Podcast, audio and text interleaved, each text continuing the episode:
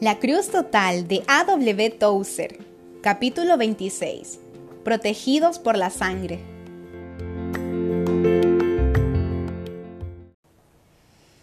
Hace años, cuando aún prevalecía lo que se llamaba la Guerra Fría entre los Estados Unidos y la Unión Soviética, el Congreso de los Estados Unidos debatió el asunto de tomar medidas para proteger a los ciudadanos en caso de que un misil con una bomba de hidrógeno fuera lanzado por Rusia.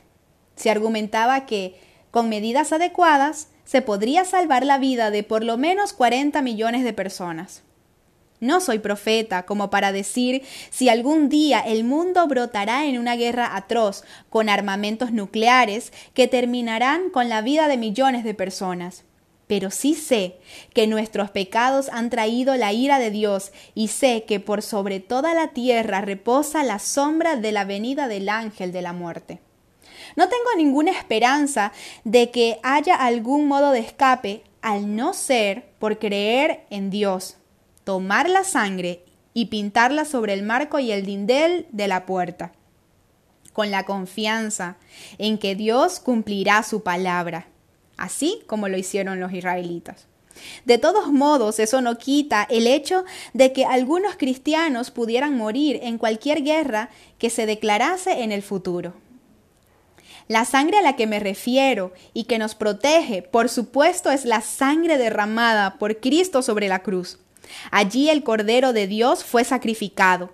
Fue el Cordero de Abraham, el Cordero de Abel, el Cordero de Isaías, el Cordero de Leví, el Cordero de Moisés.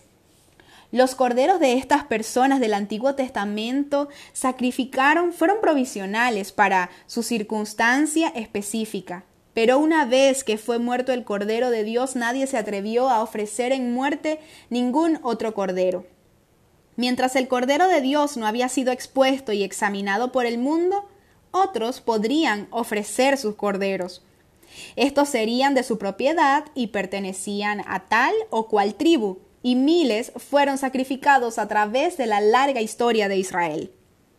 Pero cuando Dios presentó al mundo a su Cordero, y el mundo de ese tiempo lo examinó por 33 años sin encontrar defecto en él. Dios completó el sacrificio de su Hijo y desde entonces nadie se atrevió a ofrecer otro cordero. Es la sangre de este cordero que yo recomiendo. Y es nuestra fe en Jesucristo la que nos protege.